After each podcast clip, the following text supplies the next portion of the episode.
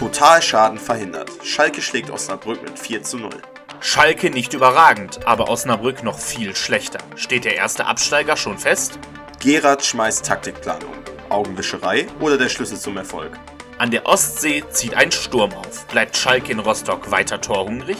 Das alles hier und jetzt bei Schalke, die Nordkurve und ich. Hier ist Gelsenkirchen. Hier spielt Schalke 04. Ihr könnt schon auf die Mannschaft sein!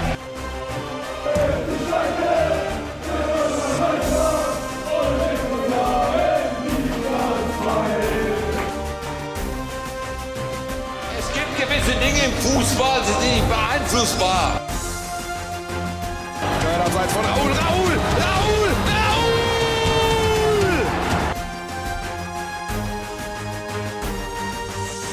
Einfach nur noch irre!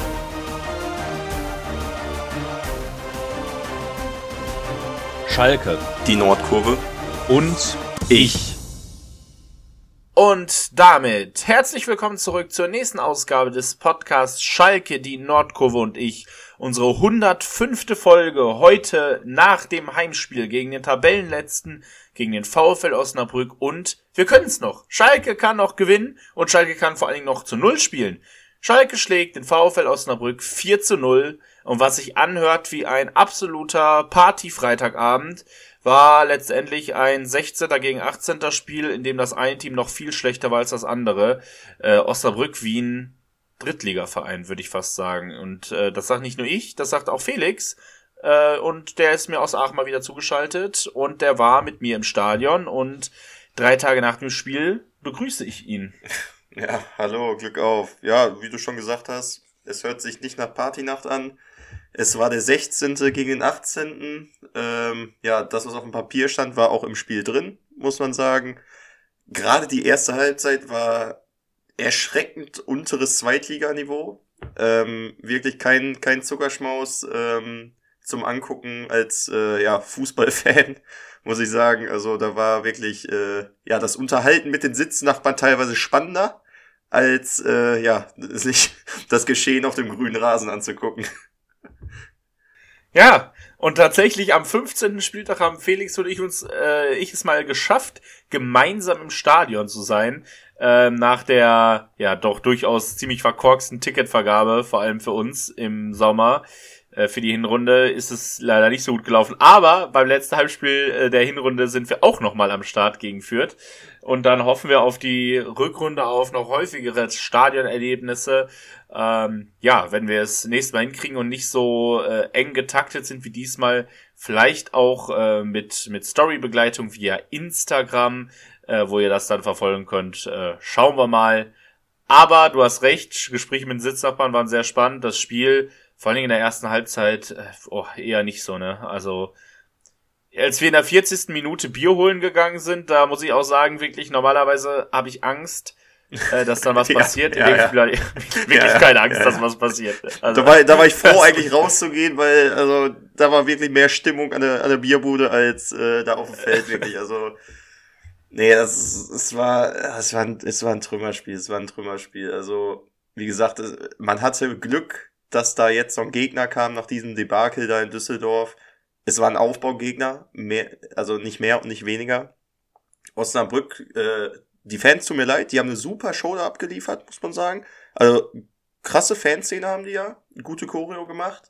Ähm, und dass die da ihrer Mannschaft da noch so, also die, die wurden ja auch nicht ausgepfiffen oder so, ne? Also da war, ja, war schon, war schon krass, obwohl die da 4-0 das war das ein- größte Osnabrücker Spiel. Die haben noch nie in so einem großen Stadion gespielt. Ja, krass.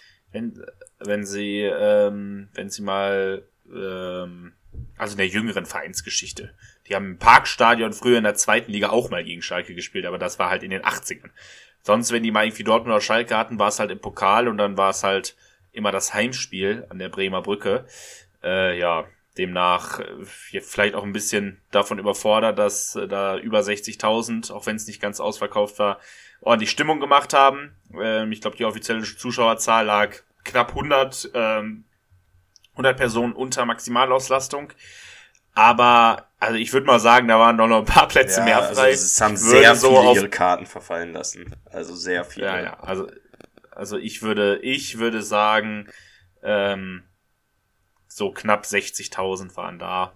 Ja. ich mal schätzen. Ähm, viel mehr waren es auch nicht. Aber die, die da waren, da war ja ein bisschen die Frage vorher, äh, ja, gibt's, äh, gibt's Stimmung oder gibt's einen Stimmungsboykott? Ähm, die Stimmung war da, mit, äh, wurde eingeleitet mit einem, äh, mit einem Banner, ähm, auf dem stand, äh, ja, für, für drei Punkte, ähm, zerreißen auf dem Platz.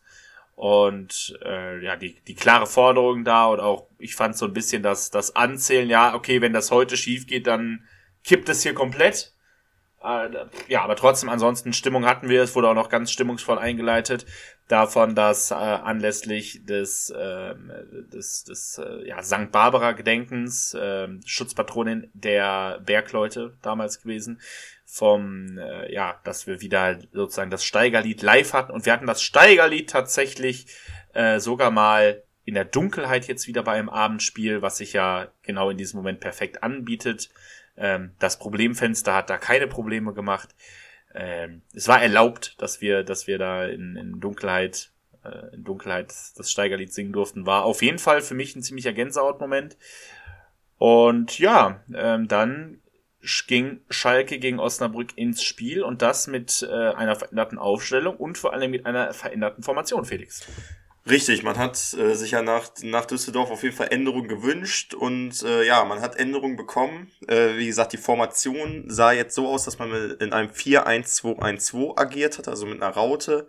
Und äh, ja, Uwean wurde suspendiert, Drexler ist verletzt und ja, Tempelmann wurde nach 20 Minuten im letzten Spiel ausgewechselt und dementsprechend auch auf der Bank gewesen.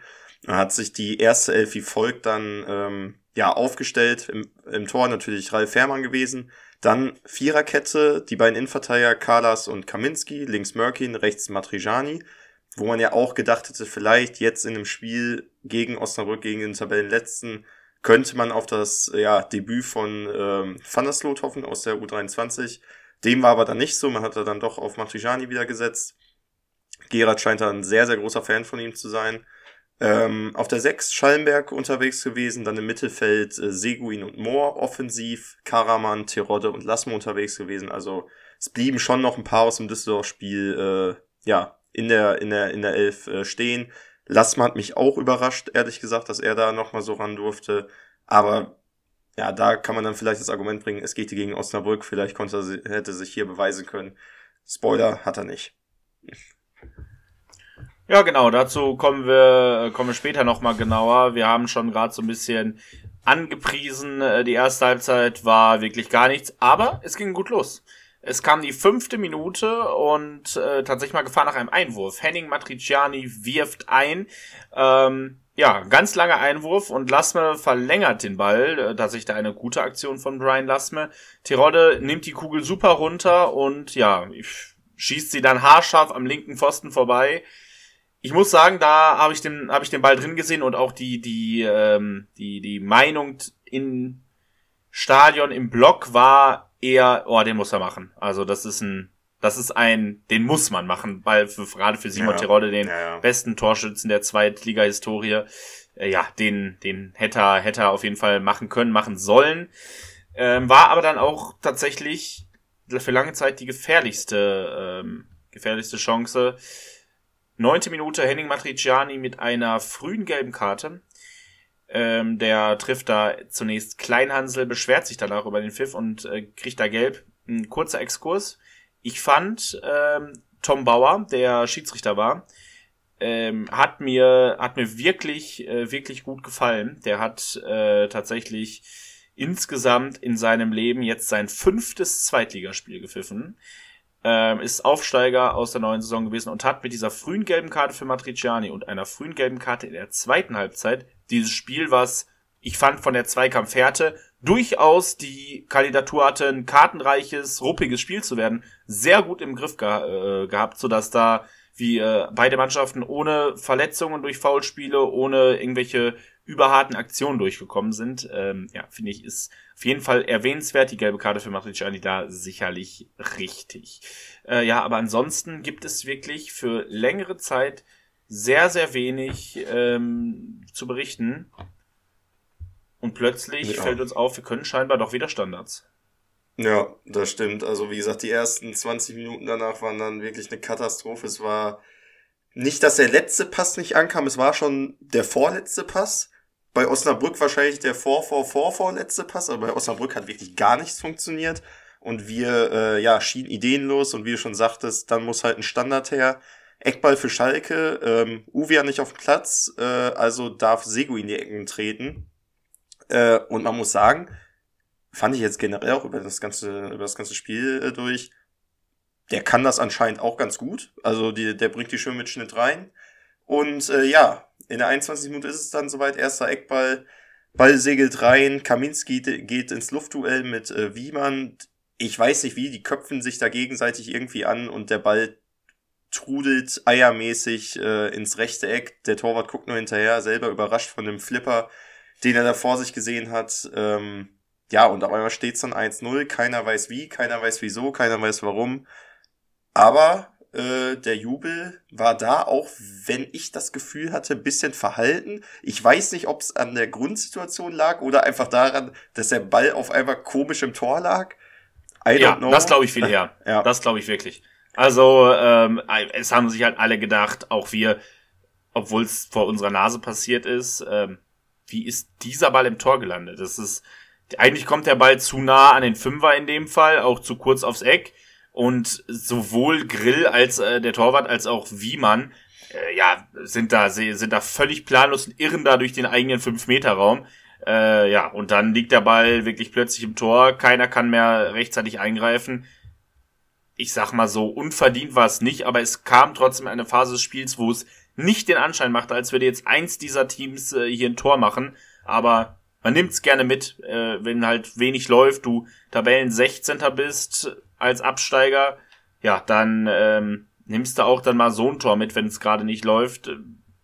Wichtiges Ding, nicht schön, aber war in diesem Moment auch egal. Ja, Weiterer 100 Verlauf Pro. der ersten Halbzeit wenig. Also Ja. gibt aber es hat der wenig, Mannschaft, man äh, es hat der Mannschaft aber Sicherheit gegeben, fand ich. Zumindest auch vor allem in der Defensive und im Mittelfeld, was deutlich stabiler gewirkt hat, meiner Meinung nach. Und ähm, dadurch, dass dann auch jetzt wir Tirode wieder vorne drin hatten, auch wieder ein echter Zielspieler vorne mal drin war, der die Bälle auch gut festmachen konnte, klatschen äh, lassen hat. Und ähm, dann ging mal was zwar über außen, wo auch Tirode gefunden wurde, aber das muss man ihm auch noch vielleicht dann lassen, weshalb er vielleicht auch nicht in der fünften Minute da direkt das Tor trifft. Der ist auch gar nicht so krass im Saft, ne, so wenig wie der aktuell spielt. Also Hoffnung da vielleicht, wenn man den jetzt öfter wieder ranlässt, dass er wieder ein bisschen mehr äh, ja, in, in Form kommt und die Dinger dann auf jeden Fall macht. Er hatte nämlich dann ein, zwei Kopfballmöglichkeiten auf jeden Fall, wo ich mich dran erinnern kann, dass er die mal in der letzten Zweitligasaison schon mal aufs Tor gebracht hat, zumindest. Und da sind ja, waren das halt sehr miss, missglückte Dinger, die teilweise irgendwie mehr als fünf Meter am, am, äh, am Tor vorbeigeflogen sind. Aber es war auf jeden Fall ein anderer Spielplan zu erkennen, als es jetzt die äh, anderen Wochen so war. Aber trotzdem halt nicht zwingendes. Bis zu 45 Minuten kam da ja keine Top-Chance mehr zustande auf, auf äh, unserer Seite. Und auch Osnabrück, also die haben wirklich, äh, die waren tot. Also könnte man. ja, und Osnabrück kam vor allen Dingen mit neuem Trainer noch, ne? Ja, und das mit neuem Trainer.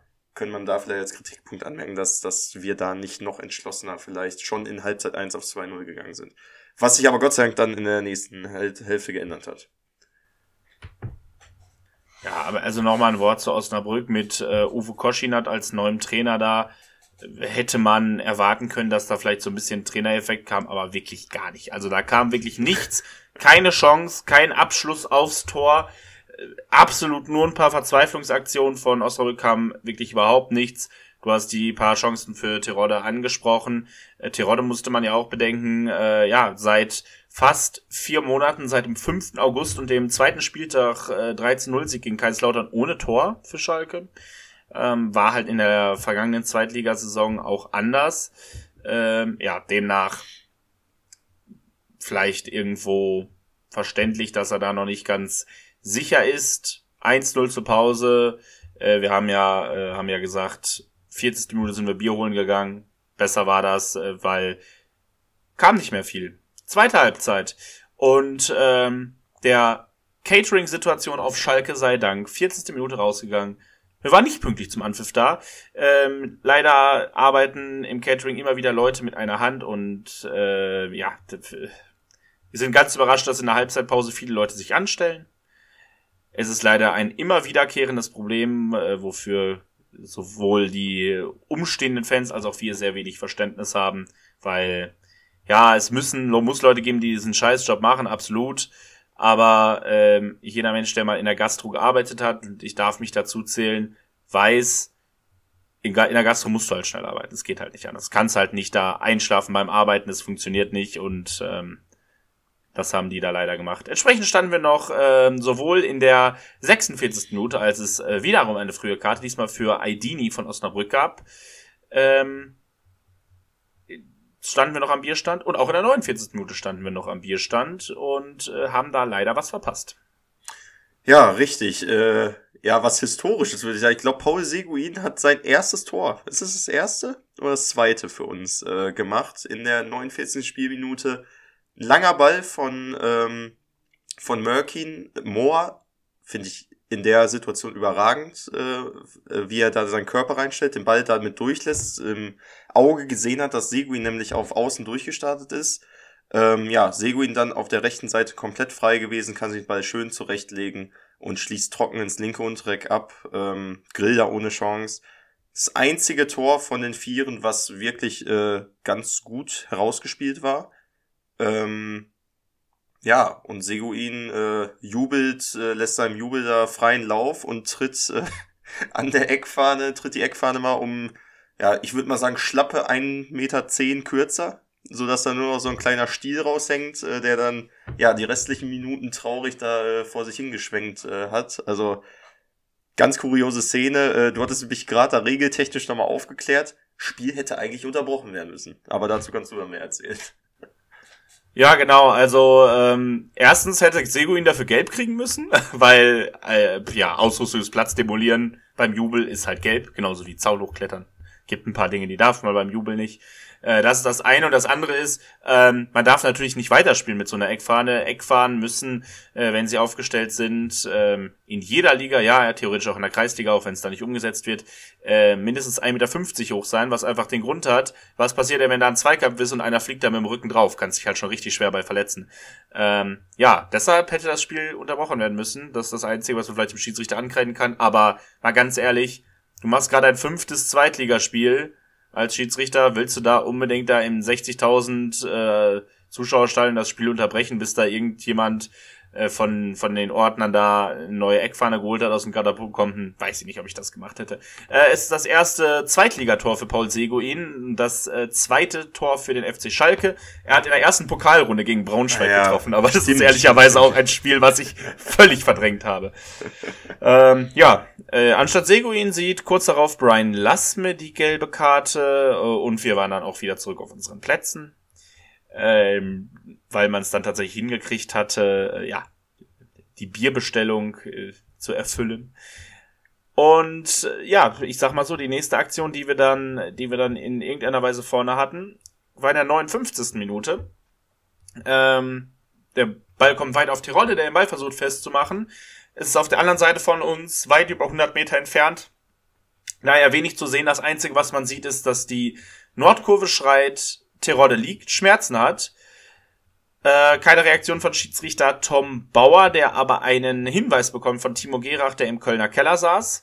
Und äh, ja, selbst rausgeht und sich die Szene anguckt. Und äh, wenn man sich die Szene in der Wiederholung anschaut, ist es so, wie Tom Bauer es auch nach wenigen Sekunden, da hat die Absprache mit dem VAR sehr gut funktioniert und sehr schnell, äh, ja, richtig sieht, klarer Treffer, ähm, letztendlich äh, trifft Wiemann, der ja schon das Eigentor verschuldet hatte, äh, das erste Eigentor, äh, trifft da Terodde, zieht ihm das Standbein weg und daher die korrekte Entscheidung Strafstoß und Simon Terodde, der Gefaulte, tritt selbst an, äh, ja, und trifft. Drittes Saisontor, das erste Tor seit dem 5. August. Ähm, ja, und ein Tor, was sehr, sehr emotional war. Einerseits, weil es das Tor nach so langer Zeit ist und Das äh, andere, weil Simon Terodde zum dritten Mal Vater geworden ist äh, am Freitag, also ein Tag vorm Spiel. Und ja, da ich sag mal so, seinen üblichen, äh, üblichen Jubel noch durch äh, ein, ein Daumenlutscher äh, erweitert und so an sein, an sein, an sein, äh, an sein neues geborenes Kind, an Tilda erinnert. Und ja, erstes Tor, sehr emotional. Terodde fließen auch Tränen, der ist ja immer sehr emotional dabei, das muss man ihm ja wirklich lassen. Äh, auch mit, seinen, mit seiner hohen Erfahrung und so. Hoffentlich platzt da jetzt so ein bisschen der Knoten 3-0, damit war das Ding wohl endgültig durch und wir haben auch gewechselt.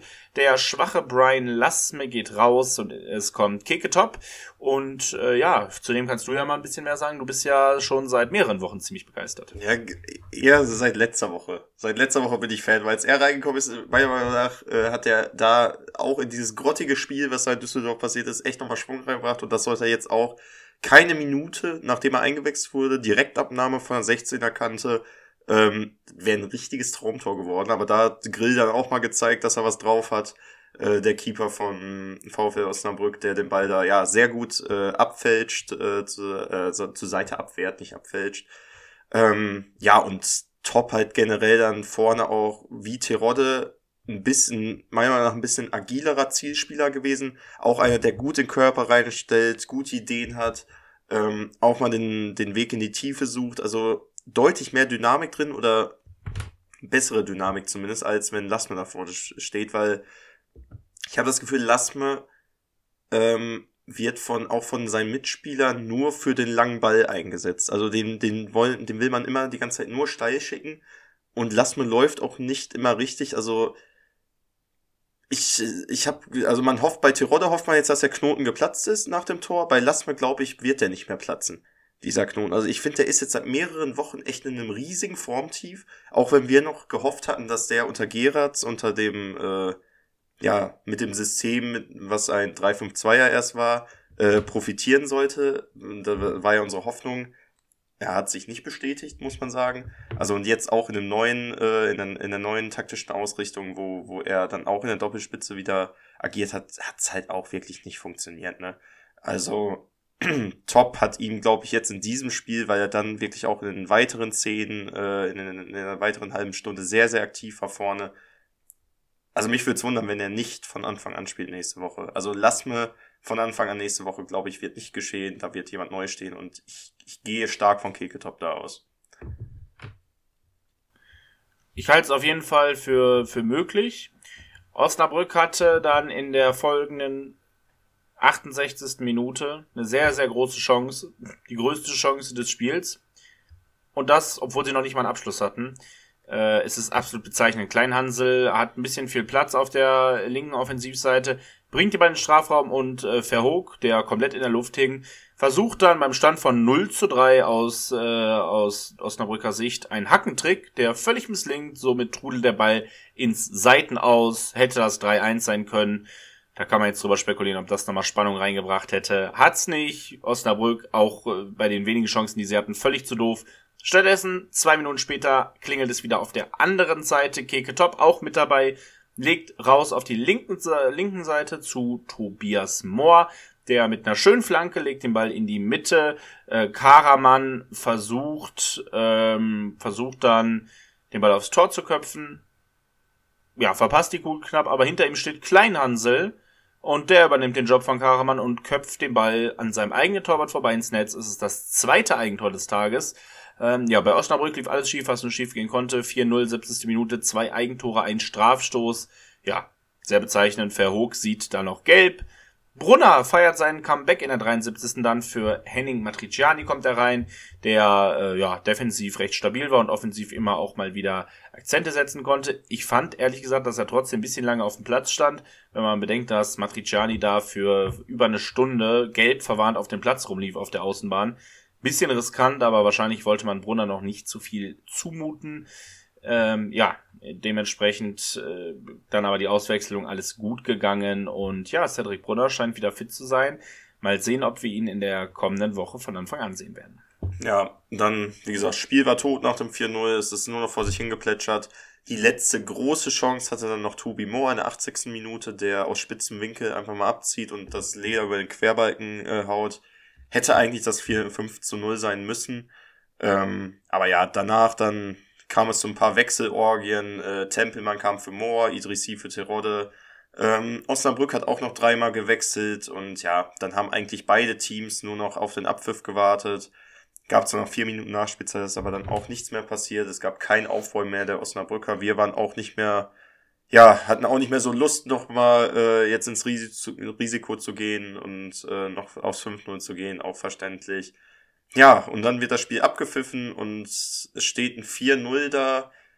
Ja, wie gesagt, wovon zwei von vier Toren, zwei Eigentore, ein Elfmeter und ja, ein ganz okay, gut herausgespielter Angriff. Und dann steht das 4-0.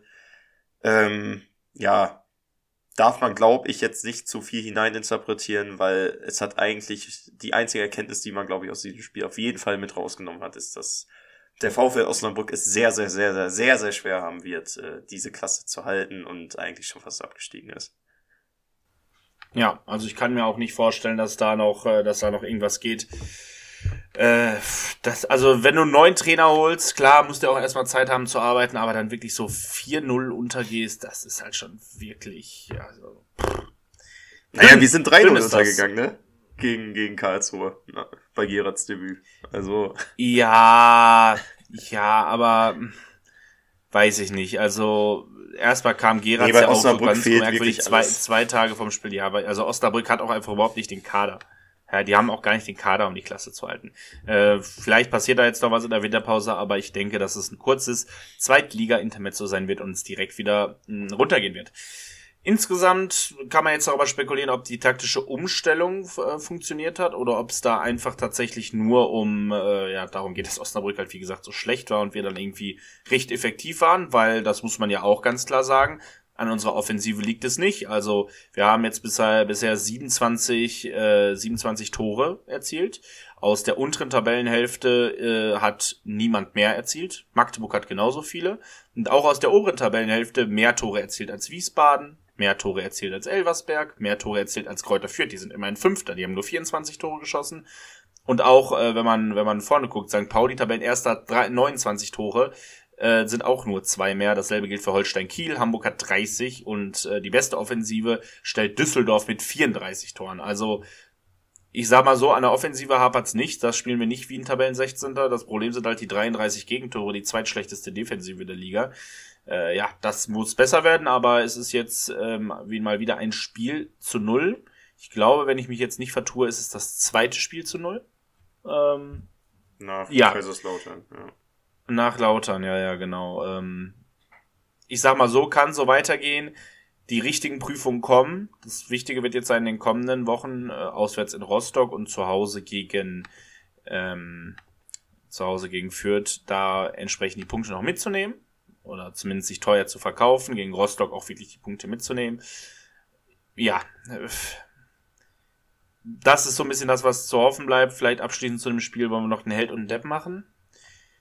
Ähm, ja, also Held, ich würde sagen, zwei Eigentore, da gibt es nicht so viele, äh, die selbst ein Tor erzielt haben. Seguin ist einer davon.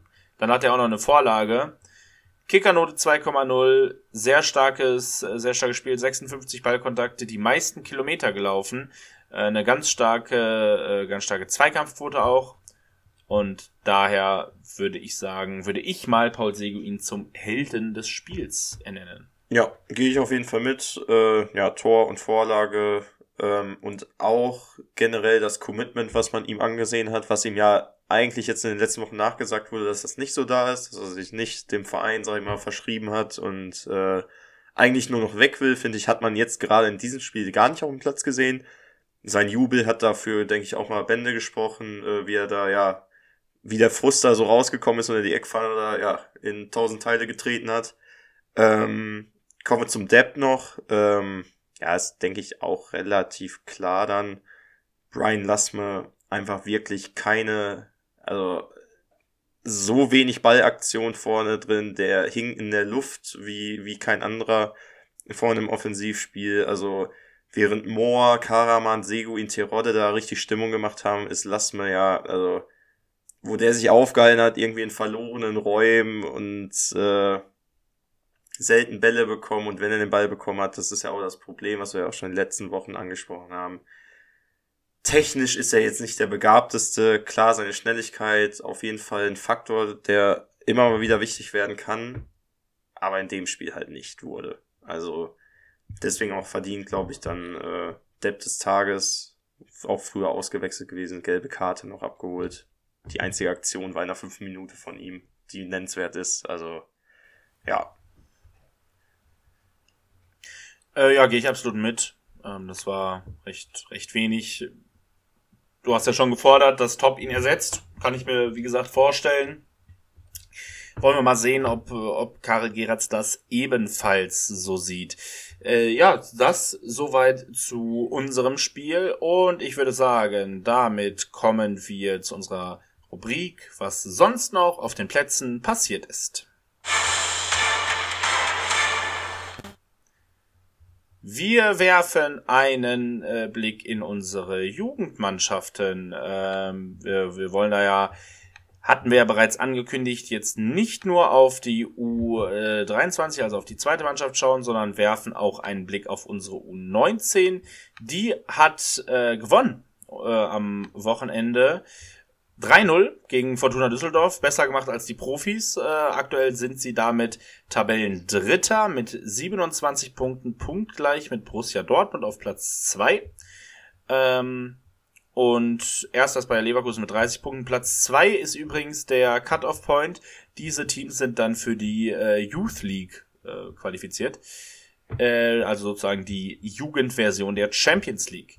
Da läuft's, äh, ja, ich sag mal, die knappen Spiele, da läuft's immer noch, immer noch etwas besser. Äh, vielleicht erwähnenswert, 3-0 Auswärtssieg und äh, dreimal der gleiche Torschütze. Äh, es ist äh, Amusu Chibara, der von Leverkusen aus der Leverkusener Jugend kommt und seit diesem Jahr äh, bei Schalke spielt. 17 Jahre alt, äh, wird jetzt 18 im kommenden Februar und äh, ja, hat bereits vier Tore in dieser Saison erzielt, drei jetzt äh, an diesem Spieltag ja, auf jeden Fall wäre das mal einer, den man sich merken kann. Wir kommen äh, schon einmal in die U23 und in die Regionalliga. Auch da war das Wetter an diesem Wochenende so, dass man spielen konnte. Dass äh, wir waren äh, mussten nicht in München spielen, äh, daher konnte man das gut organisieren. Aber ich sag mal so ein Spiel, ja, was wenig äh, erwähnenswertes hat. Auswärtsspiel beim FC Bocholt, Endstand 0 zu 0. Ähm, ja, was gut ist, FC Bocholt ist Erster, also gegen Tabellenführer auswärts ein 0 zu 0 den abgeluchst, sehr, sehr gut. Ähm, ja, man muss aber auch definitiv sagen, dass wir da mit einer Elf gespielt haben, wo diverse Spieler bereits bei den Profis gespielt haben. Das fängt an mit Hekeren im Tor, das geht weiter mit Ibrahima Sissé in der Innenverteidigung, mit Niklas Tauer auf rechts, mit äh, Alexander Ivan, der hat auch schon bei den Profis gespielt, ähm, mit Blendi Idrissi und mit Kozuki, also ein ganzer Haufen an Spielern, die äh, ja bereits da Erfahrung haben. Ähm, ja, dann gehen wir weiter zur zweiten Liga und zu, ähm, zu, zu ähm, dem zweiten Freitagsspiel, was nominell das deutlich bessere Spiel war als das Schalke-Spiel. Hamburg Derby. Pauli empfängt Hamburg. Und wir haben zwei sehr unterschiedliche Halbzeiten. Ähm, zur Halbzeit steht es 2 zu 0 für St. Pauli, Endstand 2 zu 2 äh, das 1-0 von Pauli ist, äh, ja, macht Irvine in der 15. Minute und dann kommt die 27. Minute und die Szene des Spieltags in Deutschland. Heuer Fernandes, der Torwart von Hamburg, mit einem absolut kuriosen Eigentor. Hast du es gesehen, Felix? Ich hab's gesehen. In der Wiederholung. Also ich weiß, ich, es ist, es ist maximal unglücklich auch, finde ich. Also, ist gar nicht mal so doof, finde ich, weil der Ball, also erstmal vielleicht Grundsituation war ja, Hamburg will den Ball kurz rausspielen mit, äh, mit beiden Innenverteidigern und dem Torwart halt. Dann kriegt Heuer Fernandes den Ball zurückgespielt. Der Ball hoppelt ein bisschen, ja, und äh, Pauli ja auch, also äh, muss man auch sagen, war auch einfach dämlich von den Hamburgern. Pauli ja für ihr Pressing eigentlich bekannt, für ihr hohes Anlaufen. Äh, laufen Heuer Fernandes nochmal mit zwei Leuten an und ja, der, dem bleibt nur der lange Ball, aber dadurch, dass der Ball hoppelt, trifft er ihn nur mit dem Ausriss. Und ja, haut das Ding so ja wirklich unter, unter, unter ins Netz rein, unter die Latte. und ja, ganz Pauli bebt und lacht sich eigentlich mehr den Arsch ab, als, äh, als sie jubeln, glaube ich. Ja, auf, auf jeden Fall absolut kuriose Szene, äh, wird sicherlich in jedem Saisonrückblick der zweiten Liga zu finden sein. Aber Hamburg kommt in Halbzeit 2 zurück, Doppelschlag, 58. Glatzel, 60. Ferrei, danach ein offener Schlagabtausch, Endstand 2-2 im Hamburg Derby. Ähm, ja, für Pauli reicht das, um den ersten Platz zu verteidigen und der HSV rutscht mit diesem einen Punkt von Platz 2 auf Platz 3 runter. Richtig, denn äh, Kiel hat am Samstag nämlich diese Vorlage des Unentschiedens äh, der beiden Hamburger Clubs äh, ja genutzt und äh, gewinnt zu Hause ja ihre Pflichtaufgabe gegen Wien Wiesbaden mit 3 zu 2 ein Spiel, was vor allem in den ersten 60 Minuten äh, ja sehr klar äh, für die für die für die Störche ähm, auf, auf der Störcherseite lag. Skripski, Arp und Porat äh, stellen innerhalb von einer Stunde auf 3-0. Das Spiel schien gewonnen zu sein. Ähm, Dementsprechend ging Kiel auch in den Verwaltungsmodus und fing dann ja in den letzten zehn Minuten auch ein bisschen an zu schlafen, fangen sich dann noch zwei Hütten, äh, eine noch durch den Elver auch. Am Ende gewinnen sie trotzdem das Spiel mit 3 zu 2, haben die drei Punkte sicher. Äh, darüber redet, denke ich, keiner mehr über die letzten zehn Minuten und stehen verdient auf Platz zwei und ja, gehören wirklich zu den, äh, zum engeren Kreis der Aufstiegskandidaten.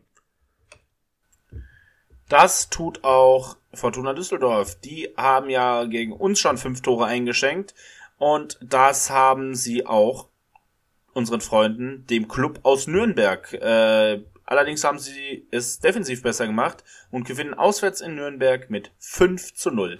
Äh, ja, die, das Kuriosum dieses Spiels ist, dass in der nach einer rund einer halben Stunde sich äh, Richard Tempel, der Schiedsrichter, äh, verletzt und getauscht werden muss. Zum zweiten Mal eine Schiedsrichterverletzung jetzt in zwei Wochen. Und der vierte Offizielle, äh, Nuhum, rückt nach, darf es direkt mal sein erstes Zweitligaspiel machen.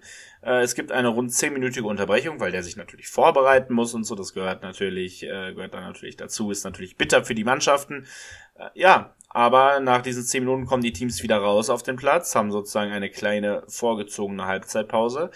Ähm, der Schiedsrichter ändert sich und gefühlt ändert sich auch äh, komplett die Mannschaft von Nürnberg, weil die ist dann völlig im Tiefschlaf.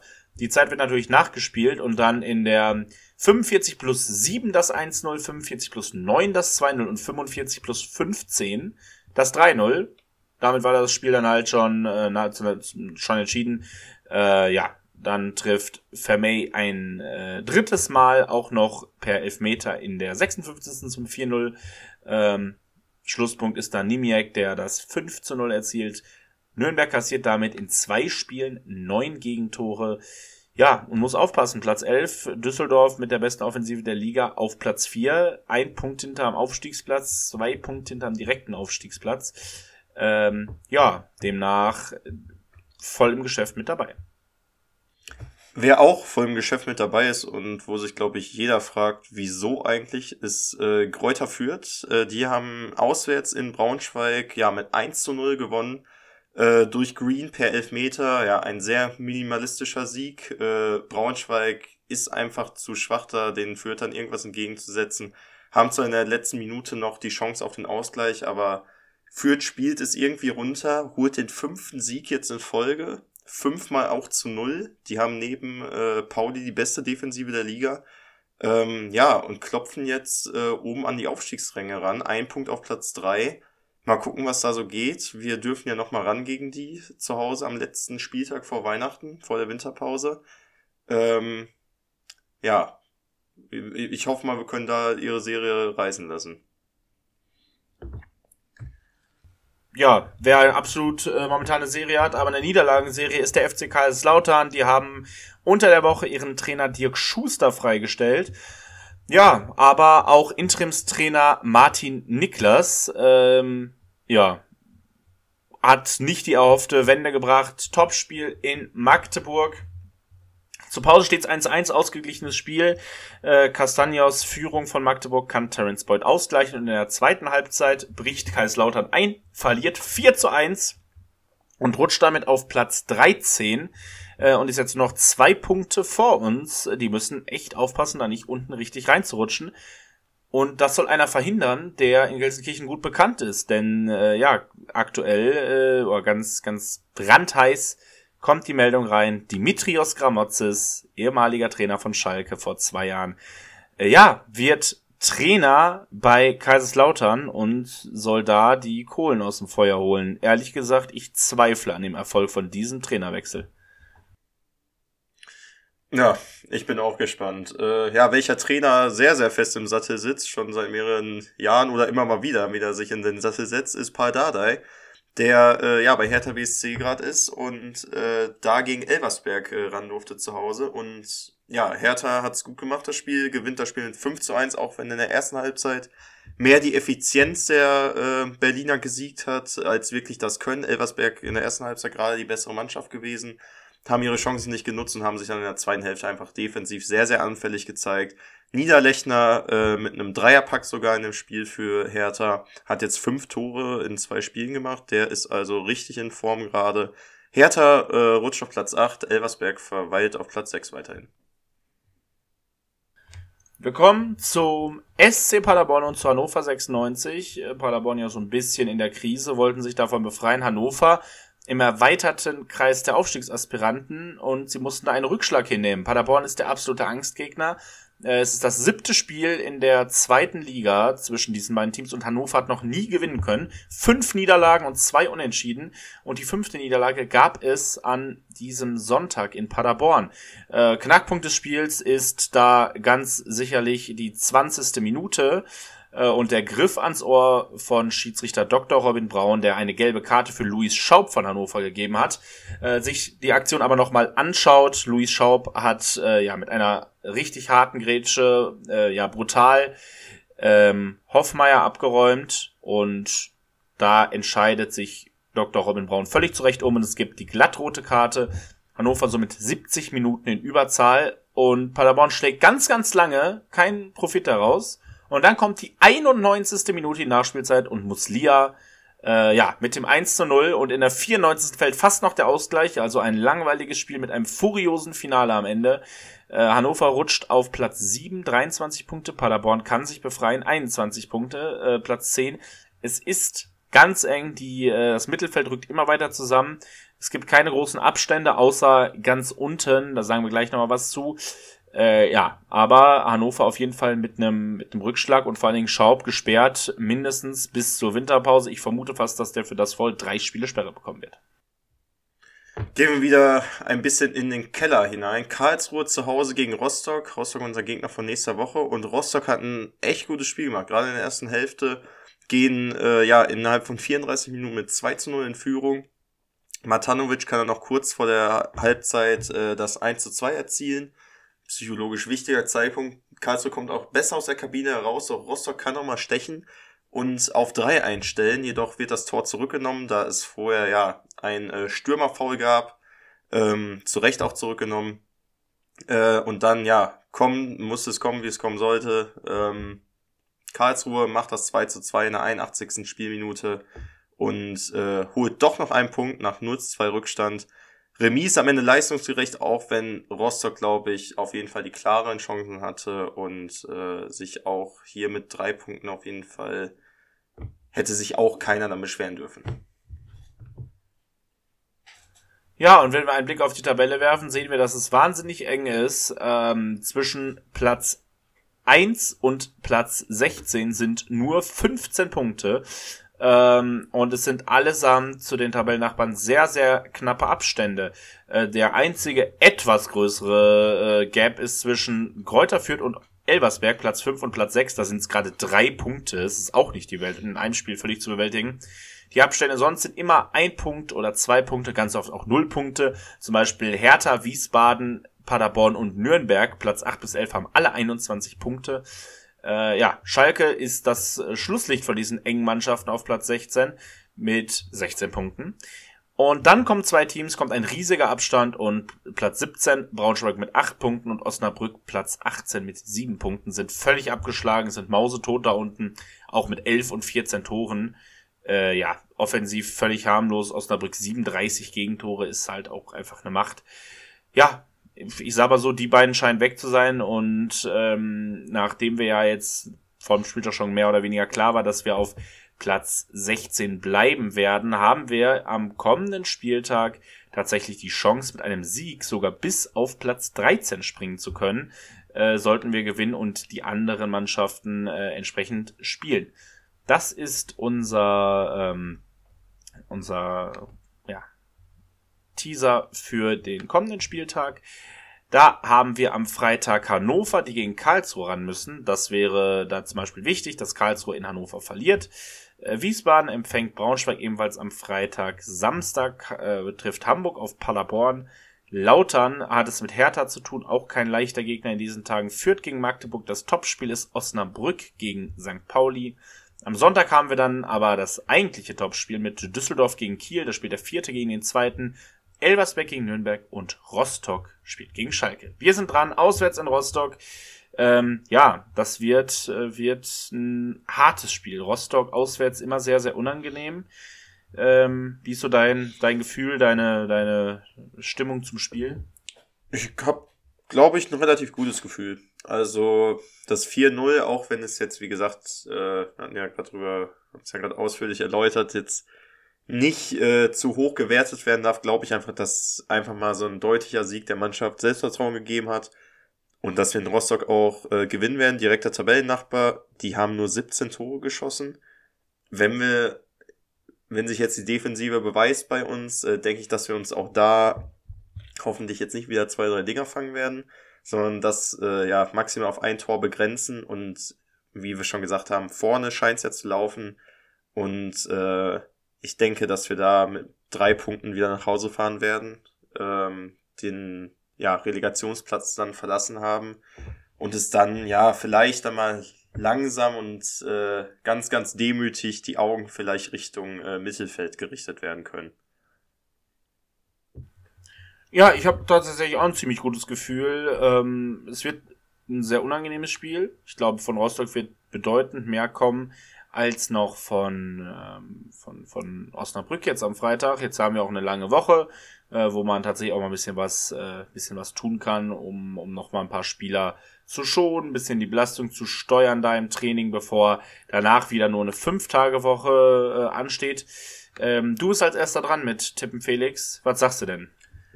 Ich sag, wir halten wieder die Null und äh, wir gewinnen das Spiel mit 2 zu 0. Ähm, ich sage, wir halten nicht die Null. Ähm, zwei Spiele in Folge traue ich dieser Defensive leider noch nicht zu. Äh, ich sage, wir gewinnen das Spiel aber trotzdem. Endstand aus Sicht von Rostock 1 zu 2. Äh, ja, und darüber werden wir auch in der kommenden Woche reden. Wir werden es wahrscheinlich äh, zusammen sehen, das Spiel. Und ich würde sagen, damit sind wir für diese Woche am Ende des Podcasts. Wir wünschen euch eine schöne Woche, viel Spaß beim Spiel, endlich mal eine Woche mit einem Schalke-Sieg im Rücken. Da ist die Woche doch deutlich einfacher. Bis zur nächsten Woche, hoffentlich wieder mit einem Sieg. Bis dahin, Glück auf und ciao, ciao. Bis dann, ciao, ciao, Glück auf.